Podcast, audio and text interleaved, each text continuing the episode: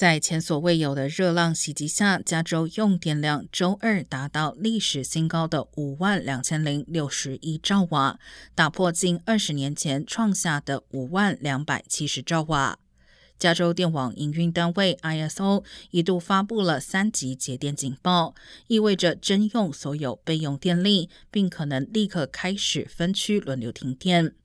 州长纽森表示，全州周二共发出两千七百万条简讯，呼吁紧急节电，并且在几分钟内看到用电量减少约两千六百兆瓦的成效。但虽然周二成功避免了分区停电，周三仍是高温炎热的一天，推估用电量将再次逼近电网极限。